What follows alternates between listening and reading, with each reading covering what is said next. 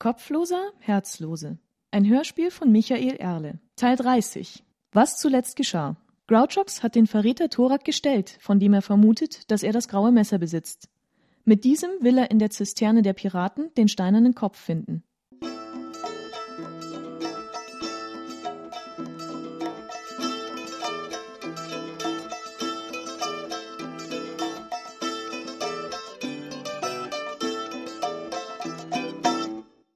Der Schelm hatte gerade noch Zeit, seinen Degen Schelmenschrei zu ziehen. Der Nordländer brachte ihn mit mehreren schnellen Schnitten in Bedrängnis. Er kam kaum noch nach mit dem Parieren und Ausweichen, und es war ein Glück, dass er lang genug standhielt, bis der erste Zorn des Gegners verraucht war. Nun konnte auch Grouchox den einen oder anderen Stoß oder Hieb anbringen. Er machte sich keine Illusionen darüber, dass der Verräter ihm an Technik und Ausdauer überlegen war. Doch er hatte ja noch einen Trick in der Hinterhand. Er ließ sich zurückfallen, bis er die Kuppe der Düne erreicht hatte. Dann machte er einen leichtsinnigen Ausfall, den Thorak schnell stoppte. Er ging seinerseits zum Angriff über. Grouchox musste sich mit einem Sprung zurück in Sicherheit bringen. Thorak folgte ihm. Schritt um Schritt wich der Schelm, ohne je die Augen von der Klinge seines Gegners nehmen zu können. Auf einmal geschah, was er befürchtet hatte. Eine Schlinge schloss sich mit einem Ruck um seine Ferse und hätte ihn fast von den Beinen gerissen. Er war in seine eigene Falle getreten, die jetzt mit ihrem Gewicht an ihm hing und ihn mehr als nur ein wenig behinderte. Thorak hielt mitten im Schlag inne und blickte mit großen Augen auf das Missgeschick, das seinem Kontrahenten da widerfahren war. Er schlug sich auf den Schenkel und lachte, bis ihm die Tränen kamen. Was für ein Trottel! In die eigene Schlinge getreten! Seine Waffe ließ er dabei aber nie sinken, sondern deutete mit deren Spitze stets auf das Brustbein Grouchox. Hm, einmal reingetreten. Hm, aber man hat ja zwei Beine.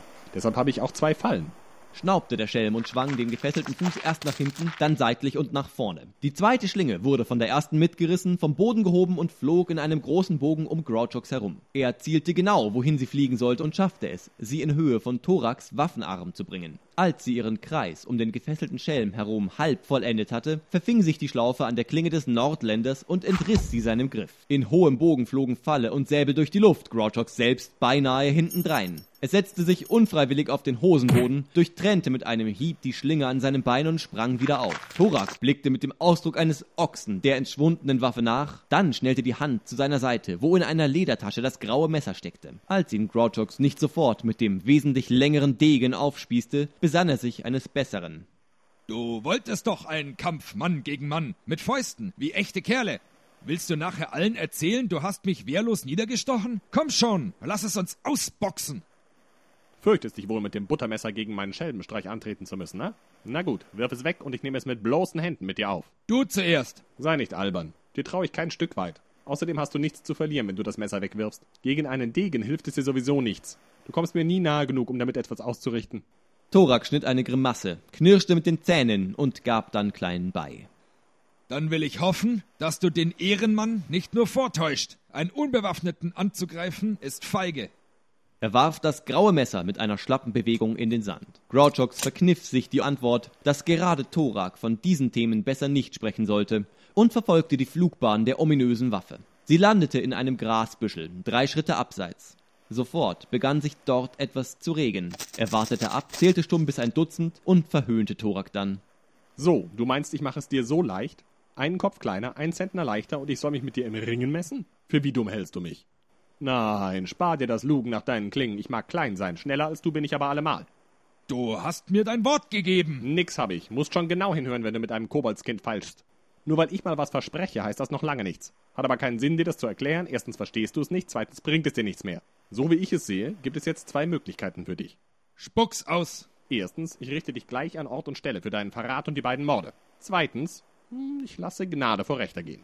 Spielst du Spielchen mit mir? Ich weiß, dass du niemanden umbringen kannst. Dass du dich mal nicht täuscht. Zoruna wäre sicher zufrieden, wenn ich ihr das abnehme, und ich mache sie gerne zufrieden. Grouchox entblößte die Zähne in einer sadistischen Parodie des Grinsens. Thorak stolperte einen Schritt rückwärts. Ich kann es dir nicht ausreden. Ich hoffe nur, dass dich das Weib nicht so sehr verändert hat. Nimm die Fallen und binde dir die Füße mit den Riemen. Thorak folgte seinem Befehl. Lass nicht mehr als zwei Handbreit Spielraum, das reicht zum Laufen. Jetzt mach zwei Henkersschlingen in das feste Seil, eine an jede Ecke. Steck die Hände durch und zieh an. Gut. Hm. Jetzt geh voran. Langsam und vorsichtig. Oder gib mir einen Grund, dich zu erstechen. Auf der Flucht hinterrücks niedergestreckt. Das wäre ein gerechtes Ende für dich. Nein, nein, nicht zum Boot, zur Zisterne wollen wir. Willst du mich in den Brunnen werfen? Frag nicht. Geh.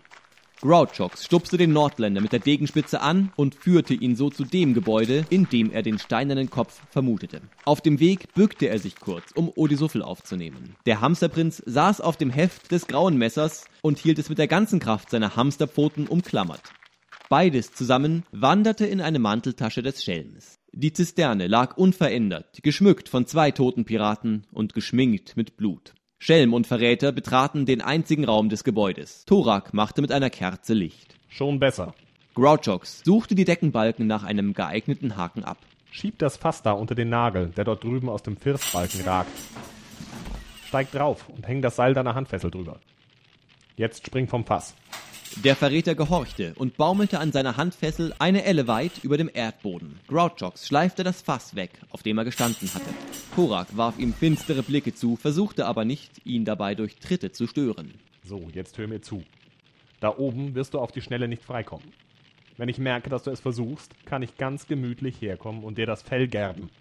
Also kein Mucks, keine Mätzchen, verstanden? Thorak nickte, und so wandte sich Grouchox wieder der Suche nach dem Kopf zu. Er nahm Odisuffel aus der Tasche, der noch immer das Messer umklammerte und mit vorwurfsvollen Knopfaugen zu seinem Gefährten aufblickte. Was denn? Odisuffel, ihr kennt mich doch nun schon lange genug. Ich blöffe nur, ihr wisst das. Der Hamster würdigte ihn keine Antwort. Ich schätze, ich muss es als Kompliment auffassen, dass selbst ihr euch täuschen lasst, o Prinz. Nun überreicht mir das Messer, damit wir die Suche zu einem Ende bringen können. Es war gut von euch, es für mich aufzubewahren.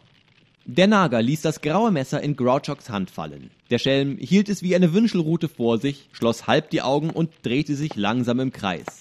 Nichts geschah, bis er nach einer Dreivierteldrehung begann, langsam geradeaus zu gehen. Auch dann ereignete sich nichts Unvorhergesehenes. Er stieß nach ein paar Schritten an die Wand. Als er die Augen öffnete und die Stelle in Augenschein nahm, an der die Spitze auf den Stein gestoßen war, da fand er allerdings nichts, was auch nur im entferntesten wie ein Kopf aussah. Mit hängenden Schultern ließ er das Messer sinken. So ein Mist, ich hatte gehofft, es würde so klappen. Er stand einen Augenblick unentschlossen herum, dann raffte er sich abermals auf, das ganze Haus Stein für Stein in Augenschein zu nehmen. Mit Odisuffels Hilfe suchte er alle Innenwände ab, dann nahm er die Kerze nach draußen und warf einen raschen Blick auf die Außenmauer, stets mit einem Auge über die Schulter schielend, ob nicht eine Patrouille der Piraten auf das Licht aufmerksam geworden war.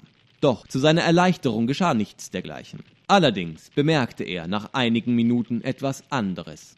Schock, schwere Not, Odisuffel, das Messer ist fort.